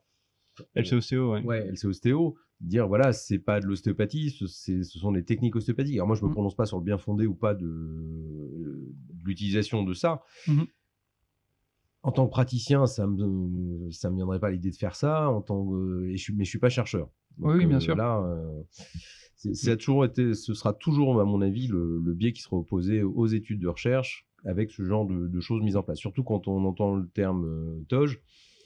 Alors ça, c'est moi qui l'ai Ah oui. rajouté pour simplifier, mais c'était des mobilisations. Ah oui, mobilisation, parce que TOJ, je suis pas sûr que Wernham euh, Non, non, non. eût apprécié un TOJ de euh, 15-20 minutes en globalité. Mais bon. Alors, euh, ce qui est intéressant déjà à noter, je pense, par rapport à LC Ostéo, déjà, c'est que là, c'était. Alors, c'est une petite équipe, hein, ils étaient, euh, je sais plus, euh, moins d'une dizaine, il n'y avait aucun ostéopathe dedans, c'était des médecins ostéopathes. Et euh, donc, effectivement, cet aspect euh, concept euh, qui, est, a tenté d'être pris en compte quand même dans LC Ostéo, là, c'était absolument pas le cas, ils ont vraiment fait euh, de la technique ostéopathique. Ce qui est euh, assez intéressant avec euh, euh, cet essai, je trouve, c'est qu'il y a eu une réponse qui a été envoyée à l'éditeur par un trio de choc. Euh, Gérard Alvarez, qui est un ostéopathe euh, espagnol, qui fait de la recherche aussi. Euh, un petit coucou à Gérard, celui qui m'a donné mon idée pour euh, mon sujet de mémoire sur les essais pragmatiques, euh, quelqu'un que j'apprécie beaucoup, qui ne me connaît pas. hein. Moi, je l'aime beaucoup. Une dédicace. Raphaël Zegara Parodi, du coup, qui était aussi euh, dans euh, le- la conception de LC Ostéo.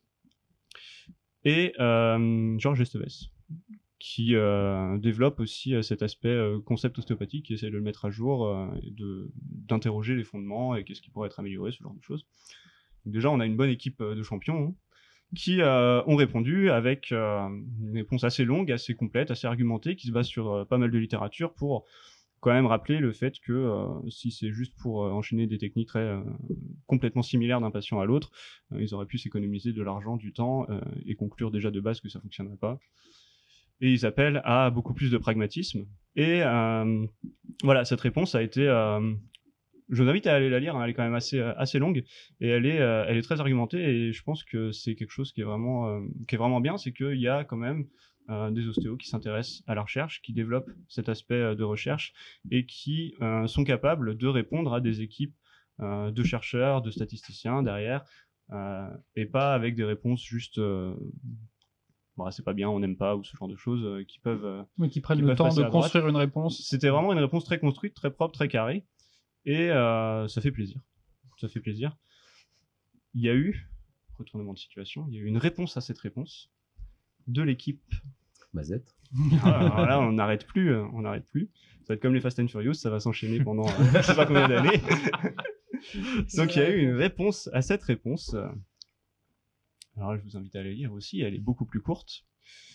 Elle est beaucoup plus, euh, elle est beaucoup plus euh, très peu sourcée. Disons que euh, je sais plus, il y a six, euh, six citations. Dans les citations, il y a euh, la réponse à laquelle ils répondent.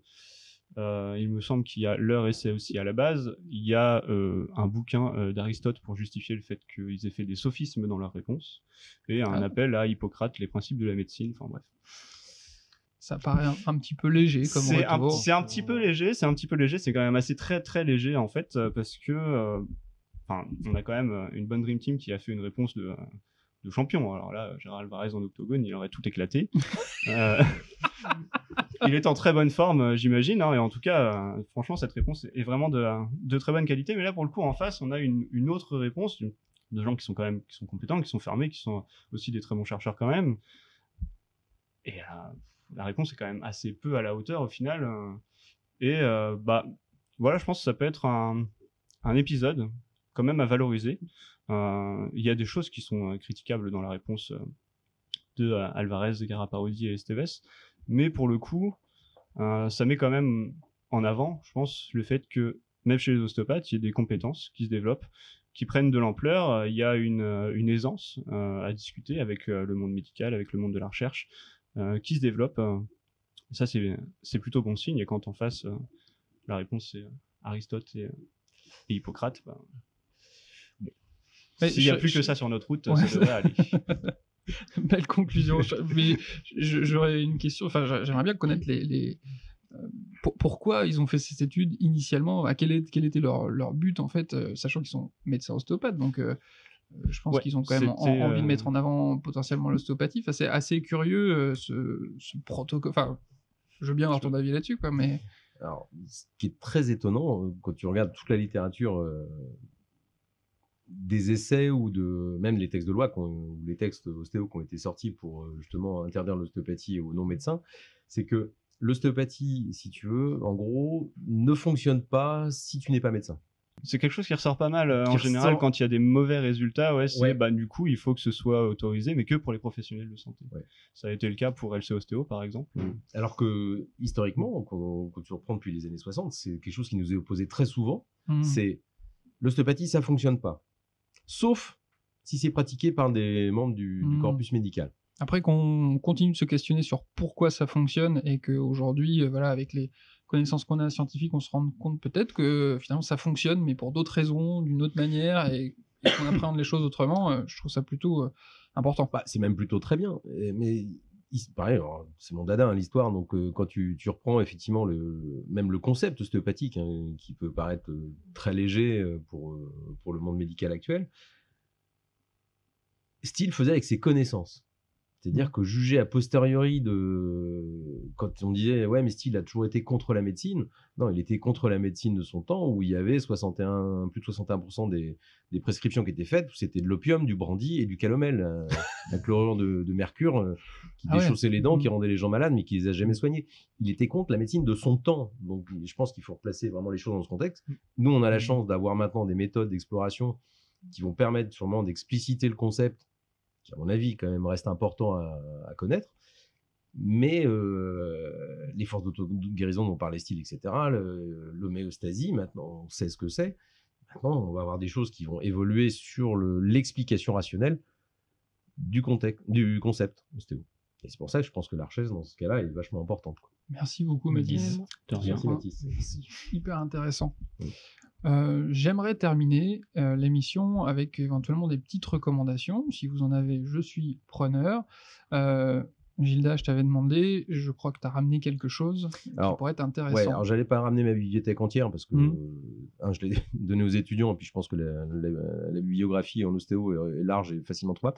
Par contre, il y a un auteur que j'ai découvert que je connaissais de nom mais j'avais pas encore vu ses ouvrages. C'est l'ostéopathie, une autre médecine de Jean-Marie Gueulette. Euh, qui est docteur, ouais, bien sûr, qui est docteur en médecine, qui est docteur en, en théologie. Euh, c'est aux presses universitaires de, de Rennes. Et justement, ça va rejoindre un petit peu ce que disait Mathis, c'est qu'il reprend justement cet an- antagonisme qu'il y a entre la médecine et l'ostéopathie, et pourquoi ça a été aussi euh, délétère longtemps sur le rapport les uns avec les autres? Qu'en gros, personne n'arrivait à se comprendre, etc. Et il essaye de faire un cheminement, une, il a eu une interrogation sur euh, la façon dont les, les choses se sont mises en place, et on, il essaye de, de vraiment intégrer notre concept et c'est plutôt bien fouillé, c'est très bien, très bien documenté et c'est un livre que je vous conseille. On prend, merci. Je t'en prie. Est-ce qu'il y a euh, des petites recommandations en particulier, des choses qui vous ont interpellé ces derniers temps? Euh, bah, moi, ouais. Euh, Il y a un podcast que j'ai découvert il y a quelques mois qui est, que je trouve très très cool. En plus, c'est fait par un ostéopathe. Euh, ça s'appelle Et surtout la santé, euh, qui est sur Spotify et je pense que maintenant il commence à être pas mal connu. Et euh, c'est hyper cool de voir un ostéopathe interagir et à la fois avec d'autres ostéopathes, avec d'autres professionnels de la santé et avec d'autres professionnels de d'autres médecines alternatives, des sportifs et ça permet de s'intéresser de manière un peu plus légère quand on est en voiture, qu'on va en cours, etc. à l'ostéo et c'est vraiment hyper intéressant. On apprend des trucs très chouettes donc. Euh, Oui, puis il a, il interviewé Mhm. des grands noms de l'ostéopathie Ouais. et de pouvoir les entendre de vive voix, ça, c'est Ouais. plutôt intéressant. en entre autres, par euh, exemple. ouais. Ouais. Des gens qu'on entend en cours, on les voit parler, enfin on les voit parler, on les entend parler et c'est, ouais, on arrive à mettre des, des voix sur, euh, Sur ce qu'on nous raconte, ouais. Hum, je, je- moi, moi je, je sais pas lire comme toi, donc euh, moi c'est plus des vidéos. Euh, c'est euh, une, une chaîne YouTube qui s'appelle Les Chroniques de la douleur. Et euh, Thierry Bernard. Ouais. voilà, qui est, qui est vraiment, je trouve, bien faite, bien documentée et euh, qui apporte euh, voilà, un éclaircissement hyper intéressant sur la perception de la douleur, entre autres. Euh, donc voilà, je vous encourage à aller regarder, vraiment une, une super chaîne. Bah, c'est une vraie chance aujourd'hui d'avoir euh, tous ces médias à portée de, Mm. de main. Mm. Euh, moi, j'ai dû faire mes recherches dans euh, des bibliothèques qui n'étaient pas ultra fournies en bouquins d'ostéo. Donc, euh, je trouve ça génial maintenant d'avoir des podcasts, des Ouais. vidéos, euh, des littératures, Internet, des... puis de pouvoir parler à des gens qui sont à l'autre bout du monde, d'échanger avec eux de façon aussi facile. Donc ça, c'est vraiment une chance. quoi. C'est euh, disons que le, le- le contre-pied, des fois on peut être un peu noyé justement dans, Ah, dans, ouais. dans tout Ouais. ça et Ouais. c'est difficile de Mm. faire le tri parfois. Euh, c'est euh, c'est bien d'avoir par exemple Mathis dans l'équipe qui nous fait un peu de veille justement et nous rapporte des, des infos hyper intéressantes. J'essaye en tout cas. Moi, je peux vous filer une série de vidéos si vous voulez. Alors, c'est un aspect assez euh, différent, peut-être euh, plus critique, un regard assez extérieur. C'est euh, la série Thérapie et alternatives de libre influence. C'est une chaîne YouTube qui est pas très connue, mais qui a, qui a sorti 6 ou 7 épisodes sur les thérapies alternatives en général. Ça ne concerne pas du tout que l'ostéopathie. hein. Même assez peu. Il y, a, plusieurs points qui en parlent à certains moments. Et c'est un regard vraiment étape par étape sur pourquoi ça fonctionne, euh, pourquoi les gens y vont, quelles sont les motivations, quelles sont les motivations des thérapeutes, où en est la recherche sur pas mal de points et euh, beaucoup de, euh, de, critiques sur tout ça, avec quand même un aspect très, bienveillant, très explicatif, très compréhensif. C'est, faut s'accrocher, hein. c'est des épisodes, il y en a 7, je crois, 7 ou 8, de euh, 40 à 50 minutes, un truc dans le genre. Mais euh, c'est fou, le, les, les vidéos sont très bien filmées, très... déjà c'est, joli visuellement. Euh, bon, bon, c'est pas un argument, hein, mais, Oui, mais déjà, c'est- sou- souvent, la forme c'est- permet ouais, de- bien fait, vraiment, euh, ouais. la, la forme est vachement importante, je trouve, parce que euh, dans les gens qui, euh, qui critiquent, euh, que ce soit, bah, on va dire l'ostéopathie, mais en fait les thérapies alternatives en général, euh, il y a souvent un, un aspect un peu, un peu acerbe. Mhm. Euh, ça dépend des personnes forcément, mais quand il y a ce côté-là, ça donne pas forcément envie de s'intéresser, alors qu'il y a des choses très intéressantes, des critiques très intéressantes à prendre. Alors que là, il y a vraiment un aspect très ouvert, il y a beaucoup d'intervenants qui, euh, qui sont aussi euh, plus ou moins ouverts et qui apportent un, un point de vue beaucoup plus compréhensif. Donc, euh, si jamais ça vous intéresse, euh, un investissement plutôt intéressant, je pense. Merci beaucoup. Merci. Rien. Euh, on, va, on va conclure tranquillement. Je rappelle donc là, toutes les recommandations. On va essayer de mettre les liens dans la description si vous voulez les fouiller, chercher, euh, vous intéresser.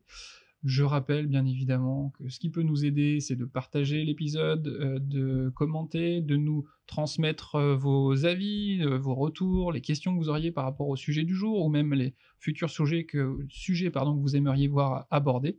Et puis, on vous dit tous ben, au prochain épisode. Ciao À bientôt.